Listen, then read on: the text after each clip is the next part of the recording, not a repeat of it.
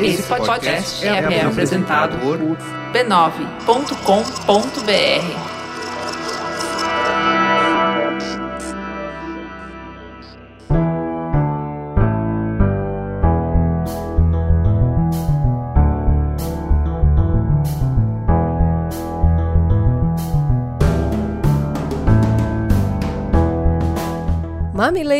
mamiletes, bem-vindos ao nosso espaço semanal de diálogo de peito aberto.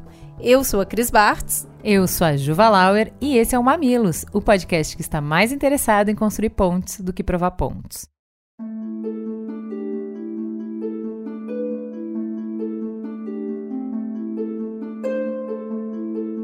O ministro da Educação, Camilo Santana, anunciou nesta terça, dia 4 de abril, que vai suspender por 60 dias a implementação da reforma do ensino médio. O novo ensino médio já começou a ser implementado por etapas.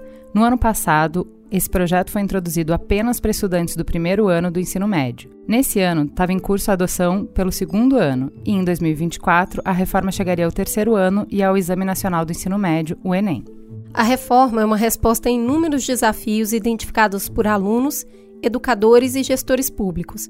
As maiores mudanças propostas pela reforma são: aumento de carga horária. Antes, a carga mínima era de 4 horas diárias, totalizando 800 horas anuais e 2.400 horas em todo o ensino médio. Desde o ano passado, o mínimo passou para 5 horas diárias, totalizando 3.000 horas nos três anos. A proposta ainda prevê estender o ensino integral de 7 horas diárias para todas as escolas, mas sem indicação de prazo para implementação. Além disso, implementa itinerários formativos, que é um conjunto de disciplinas, projetos e oficinas que os estudantes podem escolher no ensino médio para complementar a carga horária da formação básica. Uma parte do novo ensino médio vai se dedicar ao projeto de vida dos estudantes. Professores vão ajudar os alunos a refletirem sobre o que, que eles desejam para o futuro, as possibilidades de estudo e como fazer escolhas coerentes com seus objetivos. Os pilares trabalhados por professores e estudantes serão os objetivos pessoais, sociais e profissionais. O projeto de vida vai poder ser trabalhado como disciplina isolada ou dentro das diferentes áreas de estudo do novo ensino médio. Por fim, abre-se a possibilidade de que até 20% da carga horária do ensino médio e até 30% do ensino médio noturno seja realizada via ensino à distância.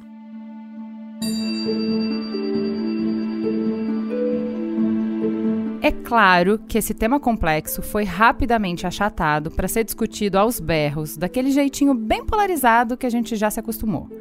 É pressão de um lado, chamando revoga já, afirmando que a reforma é um instrumento para entregar a gestão da educação pública para institutos e grupos de educação privados, que vai sucatear o ensino, vai enfraquecer o poder de mobilização de professores, além de ser golpista, por ter sido promulgada ainda no governo Temer por meio de decreto. Do outro lado, um grupo que parece nunca ter ido numa escola pública, que, diga-se de passagem, compõe 84% dos alunos matriculados esses parecem desconhecer qualquer dificuldade da reforma, não veem necessidade alguma de discutir o desenho ou a implementação da política, e vê nos questionamentos apenas picuinha política, que destrói ao invés de construir em cima do legado dos governos anteriores. E a gente, mamileiros? A gente quer parar essa bola e conversar de peito aberto. Convido interessado em escutar perspectivas diferentes com curiosidade para investigar além das respostas simples e erradas para problemas complexos.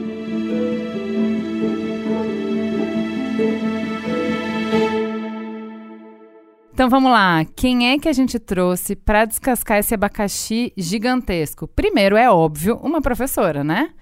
Marta Mendes, seja muito bem-vinda ao Mamilos. Quem é você na fila do pão? Bem, é, meu nome é Marta, eu sou professora da Rede de Ensino de Educação aqui do Distrito Federal. Estou na Secretaria de Educação desde 99, ou mais tempo que isso, porque eu sou estudante, eu fui estudante de escola pública, né? Durante toda a educação básica, o ensino fundamental, né, que eu concluí em 93. Então, eu retorno para a escola em 99 como professora diretamente para o ensino médio também, então, de lá para cá, apesar de ter passado por direção de escola, eu sempre estive trabalhando com o ensino médio. Eu participei de uma escola que era a escola piloto, que trabalhava semestralidade já naquela ocasião, que era um teste para ver como é que isso ia funcionar. 2018, 2019, eu trabalhei numa escola também de ensino médio, em outra é, região aqui do Distrito Federal que já trabalhava com a educação é, integral, que era uma educação integral, onde os alunos ficavam o dia inteiro, mas num, num, num turno funcionava a formação geral básica, no outro turno funcionava os itinerários formativos. Então, é, eu falo com, com voz de professora mesmo, com experiência de quem estava lá, de quem sentiu naquele primeiro momento que era só um, um teste. E hoje também eu falo com a experiência de quem está pesquisando sobre o assunto, porque é um assunto muito discutido no nosso grupo de pesquisa. Muito bom. E para completar nossa mesa, Alexandre Schneider, seja muito bem-vindo ao Mamilos. Quem é você na fila do pão? Quem é você na fila da merenda escolar? na fila da cantina, ai que delícia, saudade, cantina. É, oi, Ju, oi, Cris, oi, Marta. Marta, um prazer estar aqui com você. Eu sou Alexandre Schneider, eu sou, na verdade, minha vida foi na gestão pública, né, na gestão educacional, fui secretário de educação duas vezes, fui presidente de uma escola de formação de professores, formação inicial de professores, trabalho com pesquisa é, e consultoria, apoiando redes públicas e privadas na educação. E o tema para mim é super importante porque eu pude trabalhar implementando políticas, desenhando políticas, e essa é um pouco a minha experiência. É daí que eu olho é, o desenho e a implementação do atual ensino médio, que muito preocupa a mim também como pai que tem um filho que está exatamente no primeiro ano do ensino médio. Então, como pai, como cientista social e como gestor público, é um tema muito importante. Muito bom. Eu queria começar perguntando na perspectiva de vocês quais são os maiores desafios que o ensino médio brasileiro tem. Quando vocês que gestionam e trabalham dentro dessas escolas, Marta, vamos começar com você. Quais são os principais desafios? O que, que realmente precisa ser visto? Olha, eu vou puxar uma fala do Alexandre. Alexandre, também é um prazer estar aqui, te conhecer mais a fundo é, eu fiquei assim, gente, né, que interessante. As meninas trouxeram uma pessoa do chão da escola e um gestor. Eu atravessei muitas mudanças políticas dentro dessa questão do ensino médio. E uma coisa que sempre ficou assim marcado para mim é que às vezes as, as modificações na estrutura federal elas ocorrem muito longe da questão prática do educar, sabe? Do, do ensino e da aprendizagem. Então, é como se fosse duas instâncias, uma longe da outra, elas como se elas não se conversassem. E uma coisa que é muito difícil nessa, é, nessa comunicação entre uma esfera e a outra, que é a questão né, da legislação e a prática dentro da escola, é como que ocorre o processo de formação desse professor. É, porque, assim, quando eu entro na escola, né, quando eu entrei em 99, eu atravessei muitas mudanças. E essas mudanças, elas precisa, eu precisei ir acompanhando essas mudanças com formação. Eu penso que um professor não tem que ser treinado, ele tem que ser formado. Porque não é só a questão da técnica. Existe toda uma teoria de educação por trás disso, porque as salas de aulas, elas não são homogêneas. Eu recebo aluno de, em todos os níveis e de todas as formas. Então, se eu vou só com técnica, técnica, técnica, né, com, que, que é o que o treinamento traz, eu deixo de enxergar é, algumas dimensões que fazem parte desse processo de ensinar, ensino e aprendizagem dentro da sala de aula, que fazem parte desse processo de formação de professor. Então, a gente já tinha é, um ensino médio carente de uma formação adequada. Muitos professores saem da formação inicial ainda sem saber fazer essa interdisciplinaridade, sem fazer essa contextualização, sem conseguir é, fazer essa ligação entre prática, né, prática social, a prática ali do aluno e o conhecimento científico estudado por ele na universidade, né, sem ele, ele conseguir fazer essa mediação para esse aluno. Isso ainda lá na, na, na, formação inicial. E quando essas mudanças vão ocorrendo, ele necessita também de uma formação continuada. Então, ao meu ver, as mudanças, elas são importantes? Elas são. Mas é necessário se pensar nessa questão da, da formação do professor, na questão até da valorização do professor e na questão de condições para que esse professor consiga trabalhar. Alexandre, a, a, a Marta traz aqui o cerne da implementação, né? Quem vai fazer no dia a dia, que é o professor. E isso como um grande desafio. Acho que a gente pode falar isso dentro da sala de aula, dentro da família, dentro das corporações. Se a gente não envolve quem vai praticar diretamente a proposta, é muito difícil que ela dê certo. Então, tá posto, isso é um grande desafio. Você vê esse desafio também e quais outros você vê para a mudança do ensino médio? Olha, é, primeiro dizer que a professora Marta está coberta de razão. Eu acho que existe até uma teoria é, que não é educacional das políticas públicas que fala do burocrata no nível da rua. Quem é o burocrata no nível da rua? É o professor, é o policial, é o médico, é ele que implementa a política pública, não é o secretário de educação, quem está entre ele e a escola. Então é fundamental que este profissional esteja envolvido no desenho e que seja pensada a implementação. Para mim, esse é o grande problema da atual reforma. É, será que foi feito, por exemplo, um levantamento para a gente saber se existiam professores em nível suficiente, número suficiente, para implementar essa reforma? Será que a gente, é, ao, ao desenhar essa reforma, pensou é, no, no, se a gente teria professores formados para esses itinerários, né? Será que a gente não abriu demais? Então, acho que essa é uma primeira questão. Ao não, não realizar esse diálogo, e esse diálogo não aconteceu, é verdade que a reforma vinha sido discutida há muitos anos, desde o segundo é, mandato do Lula, do presidente Lula, ou seja, antes de 2010 isso já estava sendo é, discutido. Mas também é verdade que ela foi. É, a, a medida provisória ela nasceu de sopetão, sem uma discussão com os profissionais da educação, sem uma discussão com a academia, quer dizer, foi uma coisa muito. E isso atrapalhou a reforma do ponto de vista do seu desenho, porque você, não de... você tem que desenhar uma reforma pensando na implementação. Olha, a gente vem discutindo a necessidade de reformar o ensino médio há muitos anos. Né? O que a gente é, tinha até a promulgação da reforma era um ensino médio é, que não estava conseguindo dar vazão ao interesse dos jovens, por uma série de fatores, né? Mas mesmo o desenho curricular, ele era bastante ele, ele é bastante enciclopédico, com muitas disciplinas, e de alguma forma não engajava o jovem na escola.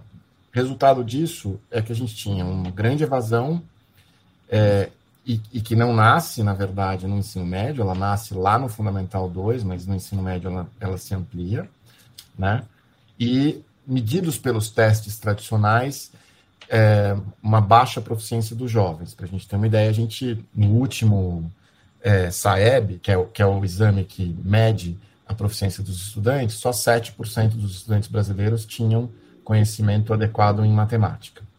Bom, essa questão leva ao desenho ou à tentativa de reformar o ensino médio, que se inicia lá atrás, no segundo mandato do presidente Lula, né? Estou falando ali meados de 2008, 2009, 2010. O, o, ministro da Educação ainda era o Fernando Haddad, que hoje é ministro da Fazenda. E aí essa discussão ela veio ocorrendo na sociedade, no ministério e também na Câmara dos Deputados. Havia um projeto de lei que estava sendo discutido é, na Câmara dos Deputados. Quando o governo Temer assume, ele traz isso como uma bandeira mas ele não faz a negociação nem no Congresso e nem com as instituições vinculadas à educação, que representam professores, enfim, um grupo amplo de organizações estão olhando para a educação. E ele implementa, por uma medida provisória, é, o que veio a se denominar o novo ensino médio, buscando, aquela época, de alguma forma, transformar o ensino médio em algo mais atrativo e ao jovem e que pudesse fazer com que ele aprofundasse a aprendizagem naqueles temas que mais lhe interessariam. Só que o que a gente está vendo é que não deu certo, por questões de desenho e por questões de implementação. Muito bom. Uma das propostas da reforma, que é o cerne da discussão hoje, é ampliar o tempo desses jovens na escola. É universalizar o ensino em tempo integral, como acontece na maioria dos países mais desenvolvidos. Em tempos de crise econômica, em que os jovens são pressionados a contribuir com a renda da casa, o tempo integral não é uma pressão de evasão? Quando a gente vai para os números, mostram que a maioria dos alunos, mais de 50% dos alunos, 52% que desistem do ensino médio, é por causa de dinheiro. É porque eles precisam trabalhar não estão conseguindo conciliar o trabalho deles com a escola. E aí, desses alunos que desistem, 71% são negros. Então a gente vê a questão econômica muito bem desenhada e inclusive como um fator muito acima do interesse dos alunos. E aí quando a gente propõe mais tempo na escola, a gente não vai fazer uma pressão para que mais alunos saiam? Olha, eu acho que sim. Na verdade, assim, é, a gente já tem uma questão anterior, né? Que é o seguinte: a gente tem um número muito grande de alunos que estudam no noturno. Uhum trabalham e estudam. No noturno, essa carga horária de cinco horas, que é a proposta pelo novo ensino médio, ela faz com que os alunos tenham que chegar por volta das cinco da tarde. Numa grande cidade, é muito difícil que esse aluno consiga chegar, trabalhar e chegar às cinco da tarde na escola, né? Ou, no máximo, seis da tarde para terminar às onze, né? Então, um pouco mais das onze, quase meia-noite, porque tem intervalos aí. Então, acho que tem uma questão estrutural aí. Em relação ao ensino em tempo integral, acho que está corretíssima, Cris, a tua posição. Quer dizer, é preciso caminhar para o ensino em tempo integral, mas também garantir renda para esse estudante não trocar a escola por um trabalho precário, que é o que acontece em muitos lugares, inclusive onde se ampliou o tempo integral. Né? Então, acho que a gente precisa de um conjunto de políticas aí é, para que a gente consiga ampliar o, o, ensino integral. Mas o problema hoje não é nem esse, não é nem a implementação do ensino integral. O problema hoje, no novo ensino médio, é que não está se garantindo o direito dos estudantes de escolher o seu, o seu itinerário de acordo com o seu desejo e de acordo com aquilo que ele eventualmente pretende cursar na universidade.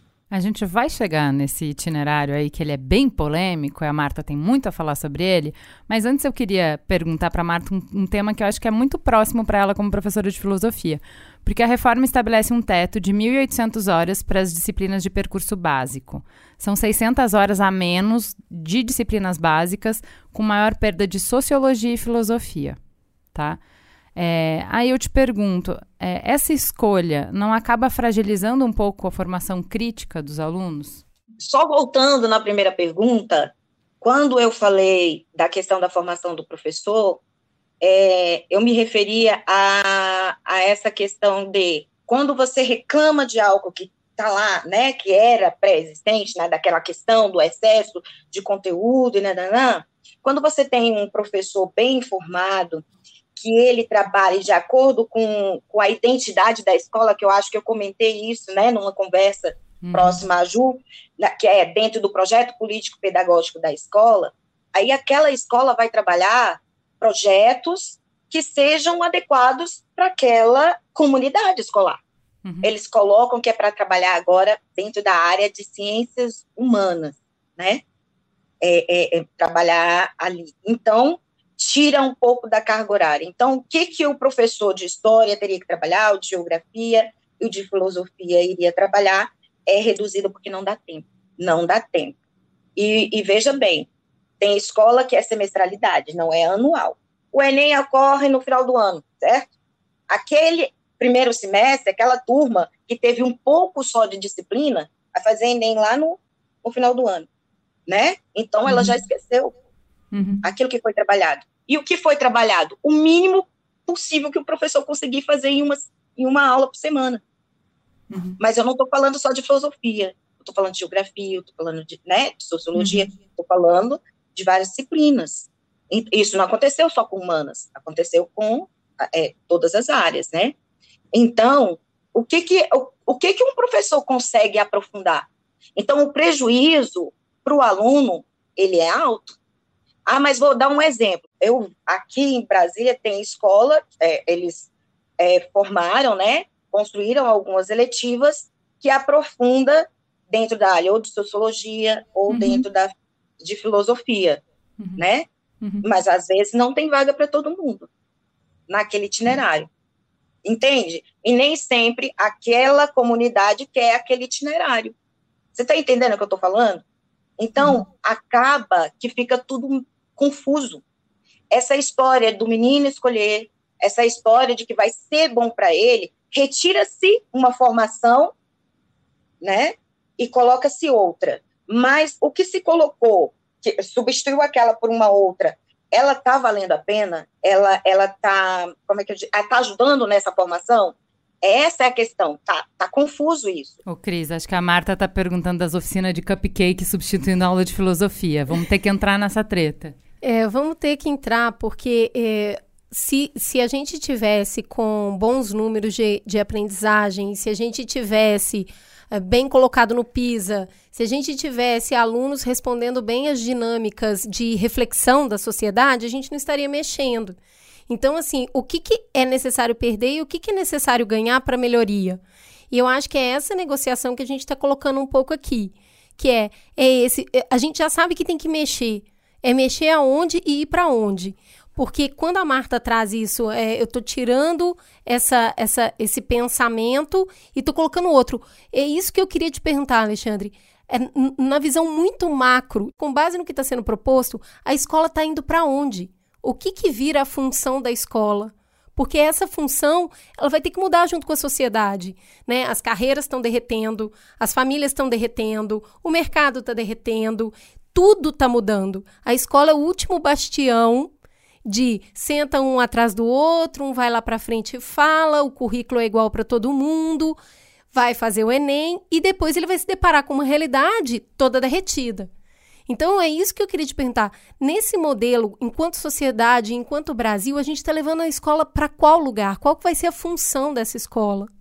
Olha, Cris, eu acho que a gente está realmente vivendo, usando, roubando um termo, né, num mundo líquido. E, e o mundo está mudando muito rapidamente. E a gente, a única coisa que a gente sabe hoje é que quem está no banco da escola não, não sabe o que vai ser no futuro, né? É, é muito interessante, acho que algumas gerações, a minha geração especialmente, é, mas outras também, tinham uma, uma coisa muito clara na vida. Quem tinha o privilégio e a oportunidade de estudar, né? Ia estudar por volta de uns 22, 23, 25 anos, né? É, algumas vezes trabalhando, em parte disso, mas estudar. Aí depois que saiu da faculdade ou de um curso técnico, ia procurar um lugar para trabalhar de acordo com o que se formou. Aquele aquele é, certificado, que era o diploma, dava essa possibilidade, era a chave para essa carreira. Normalmente ficaria 30, 35 anos trabalhando no mesmo lugar ou em alguns lugares correlatos e depois se aposentaria. Isso não acontece mais hoje e vai acontecer cada vez menos. Portanto, a gente precisa realmente de uma outra escola. Mas eu acho que o que está aqui é uma discussão entre conteúdo e pedagogia. E está uhum. tudo misturado. Né? Conteúdo e forma de fazer. Né? Então, assim, quando você diminui determinadas é, áreas, né, ou determin... quando você reduz na formação geral básica uma série de conteúdos que são necessários e você joga para o itinerário é, não algo que esteja relacionado com a formação básica, com as disciplinas, mas você joga para o itinerário uma liberdade total para as redes, você está levando as redes a tomar muitas vezes decisões equivocadas. Por exemplo, a aula de brigadeiro, do cupcake e tal. Você pode ensinar, você pode ter uma aula de cozinha ensinando química, mas é, é o conteúdo de química que tem que levar a uma experiência na cozinha, Exato. e não o inverso. A mesma coisa vale, é, sei lá, para filosofia com jogos, ou, mas eu não quero me meter muito na, na, na área da mata senão vou tomar um puxão de orelha da professora. Mas você tem várias formas de trabalhar a pedagogia, né? E hoje tem uma outra confusão. Gente, costura com matemática, maravilhoso, as medidas, as formas geométricas, maravilhoso, uma aula incrível de matemática. Uma tabela, por exemplo, eu de vez em quando dava aula em escola é, quando eu era secretário, escondido, mas é, você pode pegar a tabela de, de campeonato de futebol para ensinar matemática. Sim. Então, assim, você tem várias formas, mas, assim, não é o contrário, né? É, eu acho que é, a partir da necessidade de construir... Porque, assim, Quem é o profissional que a gente precisa formar? Alguém que tenha consciência crítica. Exato. Aí a filosofia é super importante. Por exemplo, hoje a gente tem aí um monte de coisa acontecendo a partir das redes sociais. Sim. Alguém que consiga ler essas redes sociais e, e, e, olhar e falar assim, meu, isso aqui tá meio estranho, né? Porque antigamente a notícia vinha de três, quatro, cinco canais e a gente podia até ser contra, dizer, ó, esse jornalista está sendo viesado. Mas hoje não. Hoje vem no Zap, vem em vários outros lugares. Esse menino, essa menina precisa saber entender o mundo e ler isso, né? A gente precisa de alguém que seja capaz de colaborar, porque ele vai ter que trabalhar em colaboração. Ele vai trabalhar por projetos, não tem mais aquele emprego tradicional, né? Ele vai ter que saber é, entender que o mundo é diverso, né? E que diverso em vários motivos, vai ter que compreender isso e não é, enxergar a diversidade como algo que o agride e que ele repele. Isso tudo você pode tra você trabalha na escola e deve trabalhar na escola, mas é o jeito de fazer. Você não ensina alguém a colaborar racionalmente. Você não ensina alguém é, a entender as diferenças racionalmente só. Você tem que, você tem que colocar a pessoa para colaborar. Você, você precisa colocar as pessoas para trabalharem junto. E isso é pedagogia, não é conteúdo. Então, esta é a grande confusão desse projeto, no meu entendimento. E as escolas vão, vão ter que. E aí entra a formação dos professores, né? Porque é, eu posso entender muito de matemática, mas eu, eu, talvez não saiba ensinar matemática. Então, eu acho que a, a grande questão é que quis se colocar tudo numa lei, tudo num projeto, quando a gente devia olhar para, bom, o que, que alguém de forma estruturada deve aprender, né? qual é o percurso entre aquilo que todo mundo deve saber e aquilo que deve ser especializado e aprofundado. Né? Se eu quero ser jornalista, eu preciso de filosofia, de sociologia, de língua portuguesa, de geografia. Né? E eu preciso de matemática básica. Quer dizer, o básico que eu digo não é pouco, mas é um mínimo de matemática, porque eu também vou lidar com dados como jornalista. Agora, se eu quero ser engenheiro, eu não posso abrir mão de ter filosofia porque eu não posso ser um engenheiro que só sabe fazer conta e não entende o que é ética. Né? Exatamente. Então, é este balanço que precisa ser feito e que não, não foi feito no meu entendimento. Alexandre, mas olha só, é, na conversa que eu tive preliminar com a professora Marta, a gente estava justamente mergulhando nisso, porque também existe um medo muito grande, porque a gente está numa sociedade muito desigual, de permitir essa diferença na formação, então no percurso, né? Ah, eu vou escolher uma formação mais de humanas, então eu vou ter o básico de exatas para eu me virar na vida, porque todo mundo precisa, mas eu não preciso me aprofundar nisso, eu vou me aprofundar em outras coisas e vice-versa. Vamos lá, três áreas: biológicas, humanas e exatas, para ser uh, grosseira aqui. Uh, a gente tem muito medo, porque vivemos num país desigual, que permitir essa escolha cedo vai aprofundar desigualdades porque daí esses alunos que escolheram outros percursos vão ter menos acesso a escolhas no Enem e vão ter acesso a carreiras que vão dar menos renda e a gente segue no ciclo de pobreza. Uh, e aí, na nossa conversa, né, professora, a gente falou assim: a, a, a filha da Marta está querendo medicina. Eu falei, cara, o que ela vai topar estudar e se dedicar para estudo tá muito diferente do que meu filho vai topar estudar. Ele não vai fazer, cara. Por que, que uma escola vai negar o fato de que existem diferenças entre as crianças do que elas topam estudar, do que elas topam investir na escola e até por maturidade. Eu acho que essa premissa é boa da reforma, que é falar, tá bom, cara, se para você estar tá aqui dentro, eu tenho que reduzir a carga de matemática, ao mínimo é isso aqui. De resto, foca no que você acha que você gosta, vambora. Por que, que você acha isso ruim, Marta? Ju, eu vou, eu vou usar o exemplo da Maria para chegar na resposta, tá? Uhum. Que você trouxe, Maria. Ah, eu sou filha de mãe e pai analfabeto. A minha mãe aprendeu a ler comigo com 11 anos. E aquilo era, ao mesmo tempo que assustador para mim, era, nossa, eu estou ajudando a minha mãe. Mas, em contrapartida, é uma, a, a questão do capital cultural, que uhum. Bourdieu falou, né? Nas salas de aulas onde eu estudei, tinha crianças que aprendiam assim. Uhum. E eu tinha que fazer um esforço enorme para aprender. Por quê? Porque na minha casa, minha mãe não lia para mim, meu pai não lia para mim.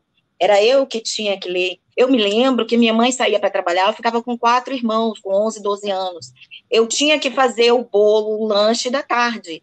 Então, eu sempre lembrava da professora aprendendo as gramas, aprendendo a, a, a é, é, fação. Eu sempre, eu sempre tentava ver no meu ambiente algo que me ajudasse a lembrar da escola, porque a escola era chata para mim. Uhum. A escola era chata, porque eu ia para a escola quando eu chegava, eu tinha que arrumar casa, eu tinha que cuidar da casa. Então, é, eu, eu cresci, eu estudei, eu passei na UNB em Química, não pude ficar, eu fui fazer filosofia à noite numa universidade particular, com crédito educativo, né? E aí, é, quando eu me tornei mãe, eu continuei naquele mesmo ritmo de quem ensinava os irmãos a ler e escrever, de quem ensinou a mãe. Então, meus filhos aprenderam a ler, aprenderam a escrever muito antes do tempo de ir para a escola. Então, eles entraram num ritmo. E a cabeça é diferente, Ju. A cabeça é diferente. Então, eles estão com um capital cultural diferente já do que eu recebi. Vocês estão entendendo o que eu quero dizer? Sim. Então, e, há uma facilidade para eles já dentro da sala de aula, porque eles já chegam lá a professora falou, eles fazem um link. Beleza. Então, para ela, existe uma maturidade de escolha. Então, o que, que eu vi dentro de uma, de uma sala de aula? É muito difícil para eles, sabe? O, o aluno que está ali, ele não chega com maturidade, sabe? Muitas vezes, eu me recordo, enquanto você perguntava e falou, né, disso, eu me recordo de uma aluna é, eu sempre dei aula pela manhã, ela, 7 e 15 da manhã, ela falou assim, professora, eu tô morrendo de sono, o que que houve? A minha mãe foi trabalhar ontem à noite, e eu tive que tomar conta da minha irmã, uhum. então eu tô morrendo de sono, não tô conseguindo prestar atenção. Eu falei assim, não, vai lá no banheiro, lava o rosto, né? Então, o que, Marta, mas o que que isso tem a ver com escolhas? É, as escolhas, muitas vezes, elas não são justas. Aí eu vou dizer por quê. Primeiro, pela realidade, onde aqueles itinerários são formados, não é a realidade de quem está é, é tá vivendo o determinado itinerário formativo aqui na região da Ceilândia, que é uma região é, é, a 26 quilômetros de, da, da, capital de Brasília, é diferente de quem está na Asa Sul, na Asa Norte. É diferente. Logo, aquele, aquela questão de ele escolhe não é uma premissa verdadeira. Entende? Não é. E aí, nas regiões onde eu andei pesquisando, o que ocorre? A eletiva é de 22 alunos, aparecem dois. E eu questionei, por que que, que aparece só esses dois? É, eles não se sentem obrigados a estar na aula, e eles, é, muitos escolheram porque a colega escolheu, ou que o colega escolheu. Se um aluno de 15 anos ou 16 anos escolhe uma eletiva porque o colega escolheu, uhum ele tem maturidade, Ju. Uhum. Então, como é que eu meço isso? Mas, professor, isso não é um processo de aprendizado? Não, ele não tem. Assim como a criança que vai aprender a andar, ela não sabe, ela vai errando e fazendo, porque ele vai escolher essa eletiva errada, porque ele escolheu por causa da amiga, ele não se comprometeu, ele não aproveitou. E aí vai ter a conversa do professor, que vai mostrar: olha, você teve oportunidade e você desperdiçou essa oportunidade. Próximo semestre, escolha melhor não faz parte. Eu não estou treinando ele porque adulto ele é só o que ele vai ter que fazer da vida, escolher. Sim, eu concordo com a sua fala. Só que ele só tem três anos de ensino médio, ele não tem a vida inteira. No terceiro ano, ele vai ter que escolher algo para fazer, entende? Aí, assim, ele vai para o ensino superior, ele vai para o ensino técnico, para onde que esse aluno vai? Eu acho que se não está dando certo, alguma coisa tem que ser mexida sim, mas ela tem que ser pensada considerando é, quem está lá na escola, considerando os pesquisadores em educação, que tem muito, o Brasil é muito rico de pesquisa nesse assunto, tiveram muitos pesquisadores é, é, colocando é, é, é, os prós e os contras, e eles não foram ouvidos. Eu entendo o que você está colocando, é, como até voltando aqui no Bauman, né, como tudo está líquido e as escolhas estão sendo que ser feitas desde muito cedo, eu acredito que por menos preparada que essa criança esteja, se, se ela consegue escolher dentro do ambiente escolar, ela pelo menos está respaldada. Então eu acho que, uh, de novo, voltando no Alexandre falando de conteúdo e forma, né? O Paulo Freire é, né, tá aí para colocar pra gente há muitos anos que você só aprende aquilo que é interessante para você. Né? Quando é interessante para você, você aprende. Quando é aquela disciplina que é maçante, você não vê valor, você não aprende. E talvez é nesse lugar que a gente está dividindo conteúdo e forma. Mas aí, Alexandre, o que a gente tem visto é que para engajar mais esses alunos, a gente já falou que nesse primeiro engajamento, né? Vamos deixar ele escolher, que aí ele vai engajar melhor, ele vai fazer as escolhas pelo que ele interessa. Tem também a ideia de incluir disciplinas profissionalizantes. E aí tem a ideia de já garantir uma independência financeira mais aproximada.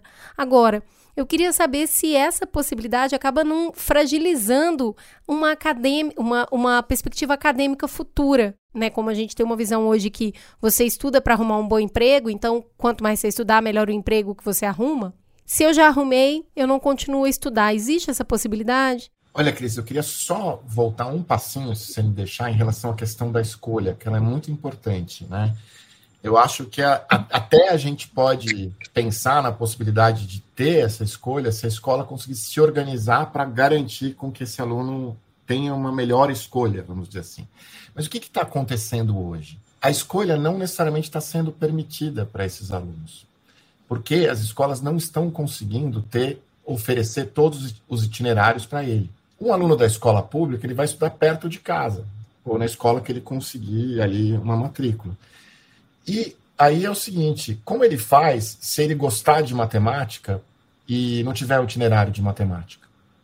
Só tiver itinerário de humanas. Ou o contrário, se ele quiser, se ele gostar de filosofia, sociologia, etc., e só tiver aquilo do básico, do básico, do básico, ele não puder. Então, isso não é justo, porque, no fundo, ele não está podendo escolher, como um aluno de uma escola privada pode. Né? E isso a gente vê pelo país inteiro acontecendo. Às vezes hoje, mesmo alguém com 18 anos que escolhe a faculdade muda de ideia, né? E, Exatamente. Caminha e faz outras coisas. Imagina com 15 você está antecipando isso. Mesmo é, é, isso que poderia ser minorado com um trabalho mais próximo da escola, etc., não, não vai ser garantido, porque a escola hoje não tem condição de garantir os itinerários para esses alunos. Muito bem. A questão do profissional, eu acho que é importante a gente oferecer o profissionalizante, mas também desde que esteja conectado a alguma coisa, né? Você oferecer o profissionalizante não é você ter lá é, um ou outro curso online, como muitas vezes está sendo oferecido, ou você é, ter aquele curso que pode ser dado. Vou te dar um exemplo. Você tem um grande número de matrículas em cursos de gestão no profissionalizante. Só que às vezes o mercado não quer gestão, o mercado quer programação. Se esse aluno não teve matemática e, e, não, e não tem aula, não tem aula de, de programação, esse emprego, entre aspas, que ele vai ter, não está muito bem resolvido. Se a escola não tem condição, e aí não é a escola, é a própria rede, não tem condição de fazer uma conexão com o mercado de trabalho, ele vai acabar indo para um emprego precário, né? Então, eu acho que o risco não é é, o aluno não fazer a faculdade. É o aluno, eventualmente, ir para um emprego precário. Né? E, assim, eu não vejo problema num estudante, essa é a minha visão, não fazer a universidade, embora a gente tenha é, ainda diferenciais de salário. Agora, se você tiver efetivamente um, uma formação profissionalizante que o coloca no mercado de trabalho em empregos de boa qualidade, isso não seria um problema a princípio, que a gente precisa ter esse desenho. A gente tem um exemplo, só que é um exemplo muito, vamos dizer assim, de um ecossistema muito estruturado, muito pequeno, que é o que acontece com a rede SESI aqui em São Paulo. E aí, como é que eles resolveram essa questão do ensino, do, do novo ensino médio? O SESI, ele tá, ele e o Senai são do mesmo ecossistema, o serviço da indústria. Então, eles fizeram um trabalho em que você é, pega as escolas do SESI, do próprio SESI, né? Os alunos vão fazer o profissionalizante, né? Não tem o, o, a continuação do propedêutico. Aí, um parênteses, quem vai para o SESI escolhe ir para lá. Exato. Né? Não é, não é, entre aspas, escolhido. Então, ele é, já é um menino que já tem, vamos dizer assim, um, uma família que já tem o desejo de, de, de ir para lá. Ele é, um, é, é seleção, não é como ensino médio público. Mas o que eles fizeram foi três dias por semana, o aluno estuda no SESI e dois dias por semana ele vai para o profissional no Senai. Nos lugares onde há distância, e você vê, de novo, tem muito controle aí, né? Porque é a mesma turma que organiza o SESI e o Senai. É, que a distância é muito grande, um professor do, do Senai vai até a escola e dá uma aula de um profissionalizante sem que não precisa de laboratório. Então, o que, que eu estou querendo dizer com isso? Eles, eles conseguiram se organizar e num projeto importante, mas eles têm algumas vantagens comparativas em relação à rede pública, né? A primeira delas, eles estão dentro do mesmo ecossistema. Então, a negociação não é entre uma escola que vai tentar buscar alguma coisa ou uma rede que eventualmente vai ter que. É, é, é SESI com o Senai, que tem um serviço profissionalizante muito bem é, desenhado. É, e a segunda vantagem comparativa é que eles têm lá alunos que já foram para lá esperando esse tipo de formação. Uhum. Né? Então você não tem uma frustração do tipo, pô, eu queria poder me aprofundar é, nessas disciplinas, mas eu não posso porque aqui não é oferecido. Né? Então, a questão do profissionalizante é muito debatida na educação e, e, a gente tem também, de novo, como tudo no Brasil, A ou B, né? Então, gente que acha que o ensino profissionalizante é um ensino, é aquele que reduz o estudante a, a, a, a ir para o mercado de trabalho e servir, enfim, as empresas, é, ou aqueles que dizem que o menino do ensino público só pode almejar o um ensino profissionalizante. Então, mas, mas a gente tem experiências públicas diferentes, né? Eu fiz, eu passei na prova para fazer o, o, o, ensino profissionalizante é, lá no sul da Federal de processamento de dados naquela época. Vamos lá. Não acho que era um, um, um ensino reduzidor de, de possibilidades, pelo contrário. Eu acho que é, era essa, é, essa perspectiva de que ao você estar tá mais próximo de como o conhecimento é aplicado na prática, você se engaja mais no estudo. Então, não acho que era uma grade simplificada. Não acho que quem saía dali não conseguia passar no vestibular. Pelo contrário, passaram. É, então, Ju, mas eu acho que o que eu estou querendo dizer é o seguinte: essa visão no campo da educação, né? Ela é uhum. muito positiva ou negativa. E as federais, elas são, na verdade, um bom exemplo de propedêutico também, não só do técnico. Então, é, no fundo, até, entre aspas, não cumprem a sua função, que é formar para o mercado de trabalho, porque vai todo mundo para a universidade. E geralmente são os melhores alunos da escola pública, né? É, que acabam indo para lá. Também é por seleção, assim como o SESI. Exato, é. E eu não tô, eu não tô criticando. Eu acho que a gente precisa achar um, um equilíbrio porque muitos alunos querem ir para o mercado de trabalho. E aí, em vez de abandonar a escola e ir para um emprego precário na sua cidade, na sua região, no seu bairro, ele poderia continuar a escola, ter uma formação, eventualmente até é, ter uma bolsa para continuar estudando e, eventualmente, o Estado ter a capacidade de conectar ele com oportunidades de trabalho que sejam melhores. E lá na frente ele pode, inclusive, fazer a faculdade. Acho que isso não é um problema. Agora, a gente também tem muita gente que quer fazer faculdade, ou entende que quer seguir o, o caminho do ensino superior por uma série de fatores. Esse é o grande dilema, porque o setor público precisa dar conta dessas coisas todas. Gente, é, a gente passou aqui por diversas dificuldades que tem na implementação, talvez na origem, na forma de pensar a proposta que está sendo colocada. Eu queria saber se vocês destacam algum ponto positivo da proposta. A gente tem que começar do zero ou tem algo que a gente pode, na proposta que está colocada, trabalhar para evoluí-la? Como você vê, Marta? Eu penso sim que ela tem um problema de origem. Eu acho que deixaram de olhar é, propostas que existem de trabalho, como é, é, os institutos federais, até o exemplo que o Alexandre trouxe, né? Eu, eu penso que existiram vários modelos de ensino médio que abraça a questão profissional, que, que abraça também o ensino médio normal.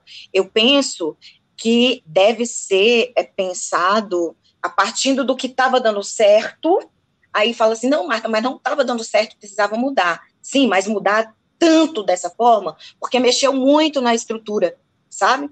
mexeu uhum. muito na, na estrutura do ensino médio. Eu penso que esse momento é o momento da comunidade acadêmica, principalmente as pesquisas que estão sendo realizadas, que foram realizadas, serem ouvidas, sabe? De levar em consideração que é sim uma produção científica, porque existem é, é, é pesquisas pontuais que mostram, ó, oh, deu errado nisso, naquilo, naquilo outro. Eu vou trazer para você um, um exemplo de discussões que eu participei, que fala sobre a questão das condições de trabalho do professor, sobre as condições de escolha, que o Alexandre já levantou aqui, essa questão de escolha, que ela está gerando desigualdades, né? Fala também da questão da carga horária, da, da, das condições de trabalho do professor e estruturais. E o Alexandre já levantou aqui também, as escolas não têm professor e não têm salas de aulas para atender o formato dos itinerários formativos. Então, é, eu penso que deve ser pensado, pensado com cautela e considerando os estudos que foram feitos sobre isso. Existem dados, existem pesquisas que eu acredito que devam ser ouvidas.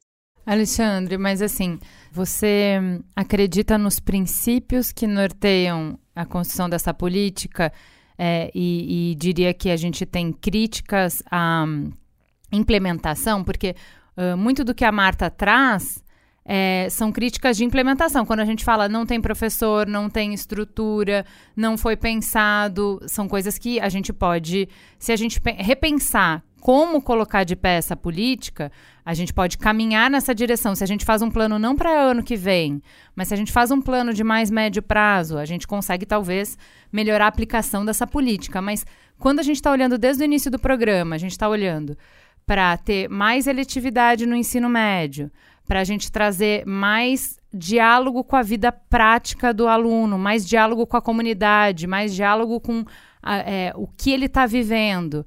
Quando a gente fala de aumentar a carga horária, uh, esses princípios gerais que norteiam a reforma, você acha que alguma coisa se salva? Você acha que alguma coisa vale a pena? Olha, eu acho que o espírito da reforma ele é importante. Eu acho que você é, sair do, daquele modelo anterior e caminhar para um modelo em que você possa, de forma estruturada, né, levar o aluno a aprofundar, aprofundar-se naquilo que ele acha mais relevante, eu acho que é um espírito positivo da reforma.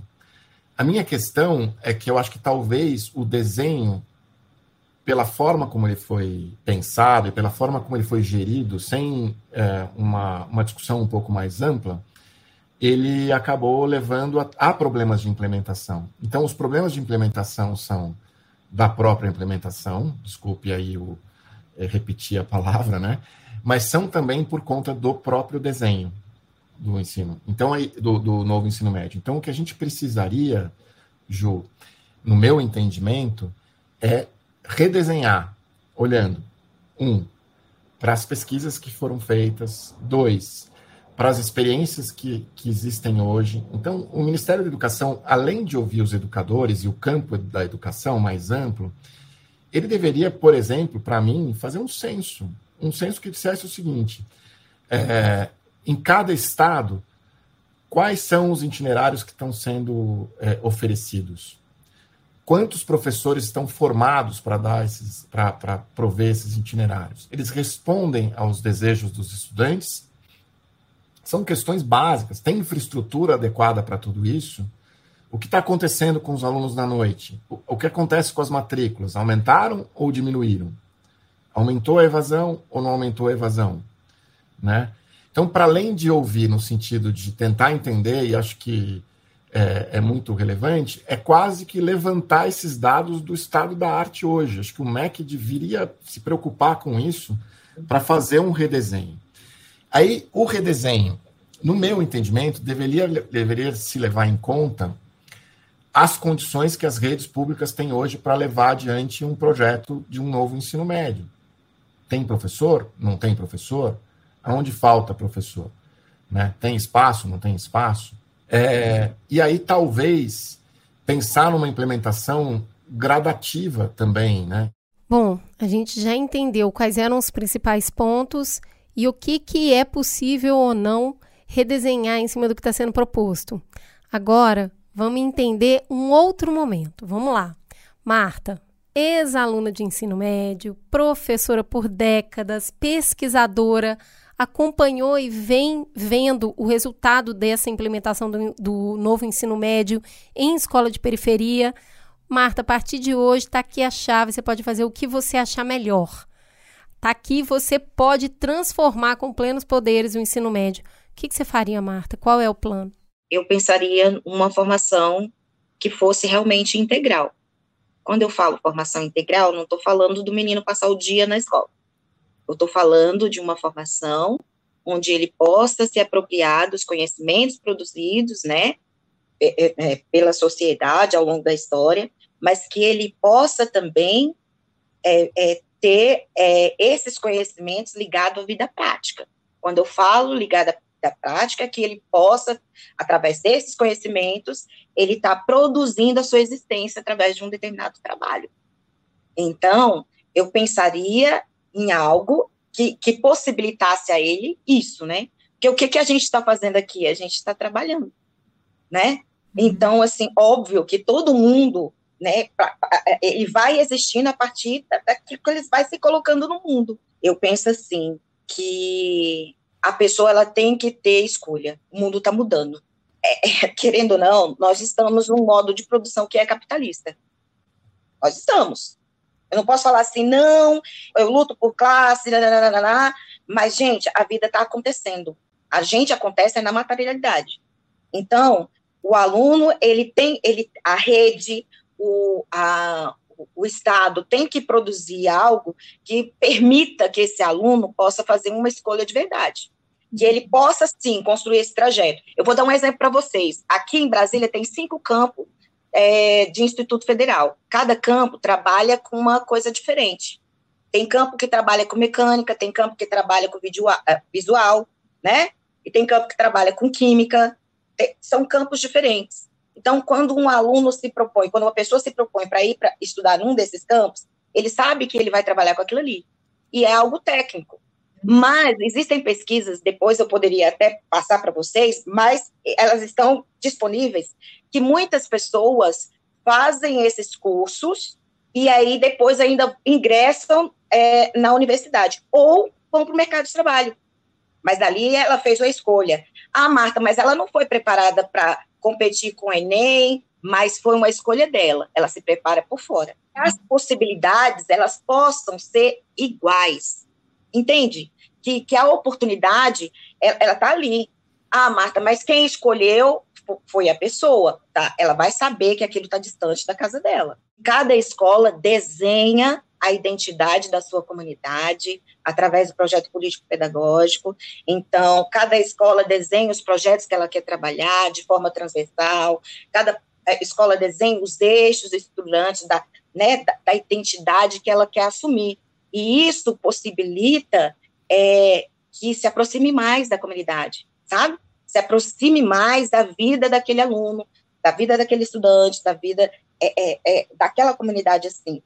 Uma, um aluno que gosta de ir para a escola porque ela trabalha algo que tem sentido para ele, ele não vai evadir, entende? Vamos lá, sua vez, Alexandre. Como gestor público que ficou anos mediando os conflitos entre diferentes esferas dessa burocracia educacional e como pesquisador que há muito tempo se debruça para entender como é que a gente consegue dar salto de qualidade no nosso ensino, o que, que você faria? Hoje, toma, todo o poder está na sua mão, da onde a gente está agora, pensando nos desafios de futuro que a gente sequer falou aqui, né, dessa, desse tempo líquido. Uh, como que você responderia a isso que medidas você faria é, para melhorar o ensino médio brasileiro? Olha, a primeira coisa, eu acho que a gente tem que pensar quem é que a gente quer formar. Uhum. Acho que essa é a primeira pergunta que deveria ser feita para a gente depois desenhar um projeto de ensino médio. Acho que ela pode ser feita, inclusive, essa chamada pública que o MEC está fazendo agora para tentar entender com vários setores como que está o ensino médio. A segunda é é um raio-x das redes de ensino brasileiras para verificar se a gente tem gente, infraestrutura e, e, possibilidade de implantar uma reforma. Quais são os nossos limites? Porque a gente precisa trabalhar em cima disso. Né? Uhum. É, ao ver quais são os nossos limites, a gente também pode ver que tipo de programa a gente vai adotar para expandir esses limites. Então, acho que, porque a gente não pode também ficar limitado ao mundo que, que existe hoje. Do ponto de vista é, curricular, eu talvez fizesse uma coisa mais careta, assim, não sei se é por conta da idade e tal, ou porque eu ouvi o Roberto Carlos hoje, mas eu acho o seguinte: é, eu trabalharia de volta aquilo que é tradicional, ou talvez olhasse um pouco para o que acontece fora, que é o seguinte: eu organizaria é, no que a gente chamava antigamente de exatas, né? Matemática, engenharia, tecnologia, quer dizer, as áreas de matemática, as áreas de ciências biológicas e da saúde, as áreas de ciências econômicas é, e sociais e as áreas de humanas. Né? Como existe assim, no mundo é mais ou menos assim que é organizado, ou talvez algo semelhante a isso, mas eu estabeleceria um núcleo básico em que todos os alunos deveriam perpassar por disciplinas vinculadas a, a estas áreas e que conversam com a universidade lá na frente, né? Então, assim, se eu tenho um aluno que vai ser filósofo, a gente, a gente vai ter que organizar de acordo com o que a universidade também pede. E eu, eu colocaria, sim, uma trajetória acadêmica que pudesse haver a escolha, mas aí a escolha aprofundando-se nessas áreas, né? Como, de alguma forma, era um pouco antigamente. E eu reservaria um tempo para optativas que tivessem dentro do projeto da escola. Eu não tenho que impor para uma escola que ela faça uma aula de cupcake, por exemplo, até porque ela pode não ter uma cozinha grande, uhum. uma cozinha social para merenda. Mas eu posso deixar a escola com espaço para desenhar de acordo com os interesses dos estudantes. Por exemplo, comunicação. Você pode trabalhar filosofia, geografia, você pode trabalhar história. Né? Você trabalha, por exemplo, um projeto em que a criança saia com o celular e compreenda qual que é, é a região em que está a escola. Olha, é uma região de ocupação. Por que será que existe ocupação? Por que essas pessoas vieram parar aqui? Por que, que é, só tem a escola aqui e não tem mais nada? Enfim, você começa a trabalhar uma série de coisas numa matéria optativa que tem a ver com a vida daquelas pessoas lá, né? Então, eu teria ou, ou, a escola pode escolher, por exemplo, ter tempo livre para a criança estudar, porque ela não tem espaço para estudar em casa. Então, tem várias possibilidades que podem ser organizadas, dando liberdade para as escolas realizarem, é, mas sem deixar de construir os conteúdos.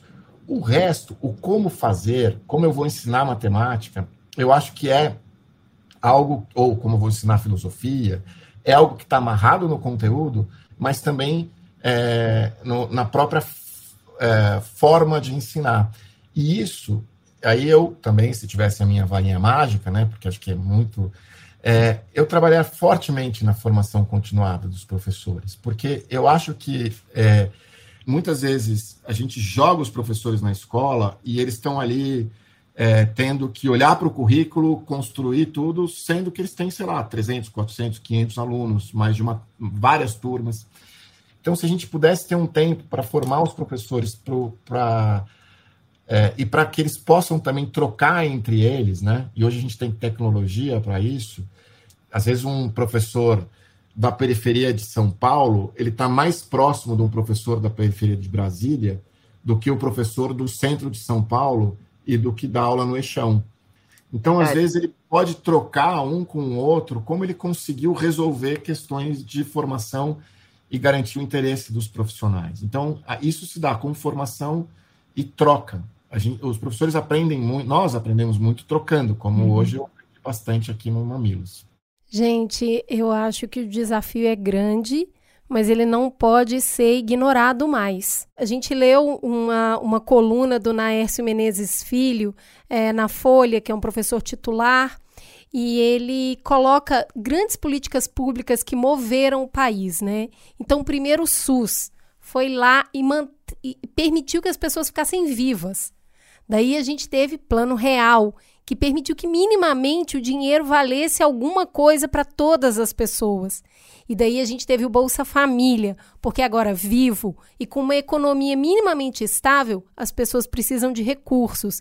E eu acho que agora a reforma da escola é a quarta grande política pública que tem que acontecer, porque a gente já colocou para dentro. O censo escolar mostra que 89,2% da população de 15 a 17 anos está na escola. Só 3% afirmou que não tinha escola ou vaga no turno que ele desejava. Então a gente já colocou, os alunos estão na escola. A gente tem um grupo grande evadindo por motivos e a gente tem um grupo se formando sem aprender o que deveria.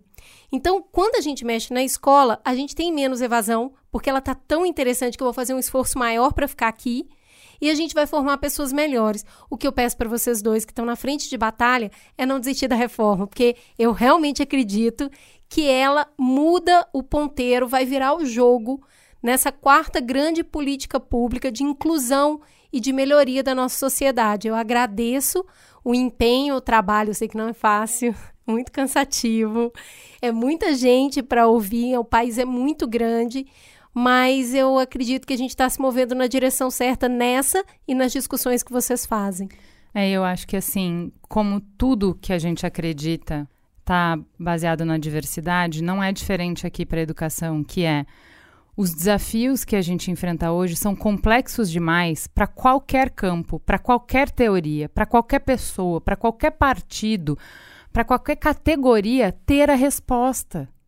Ninguém tem, eu não acredito. Eu só acredito que é através do diálogo, da composição, que a gente é capaz de formular alguma ideia, alguma estratégia, alguma política que possa nos mover em direção à melhoria que a gente quer, em direção a essas conquistas tão grandes que a gente quer. Então, é, responder esses desafios que são gigantescos num país desse tamanho, com as desigualdades que a gente já tem, né, Marta, que a gente conversou muito assim a escola precisa não reproduzir desigualdades operando numa matriz profundamente desigual.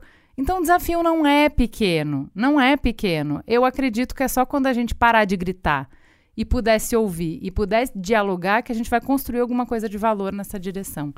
Gente, muito, muito obrigada por vocês toparem o convite, pelo jeito gentil e generoso que vocês dialogam. É, sempre é um prazer enorme. O Mamilo está aberto para vocês o Mamilos está de portas abertas para vocês. Voltem mais vezes, que eu e a Cris, a gente adora falar de educação. Bem, eu quero agradecer o convite, dizer a vocês que vocês são bem fofas. gente, assim, fora da caixinha. Alexandre, muito bom ouvir você. Bem de gestão mesmo, né? A sua fala é totalmente técnica e isso é ótimo. E ao mesmo tempo é próxima. Entende isso? É uma, para mim, né? É uma fala técnica e, ao mesmo tempo, uma fala próxima. Muito obrigada, prazer pelo diálogo e pela oportunidade, meninas, e beijo para os ouvintes, né? Cris, Ju, muito obrigado pela oportunidade, eu gostei muito de estar aqui, sou ouvinte, então agora estou me sentindo chique de participar. é, agradecer a Marta é, pela troca, muito generosa, e, e aprendi bastante, viu, Marta? Eu sempre aprendo muito, eu acho que a grande questão é como é que a gente rema todo mundo junto de verdade, né? Sim. E, e isso exige transparência, existe generosidade, existe, exige com que a gente tenha muita humildade também para enxergar o outro como um parceiro, né? Sim. E hoje aprendi muito com você, queria te agradecer. Obrigado. Obrigada. Obrigada, gente. Beijo no coração.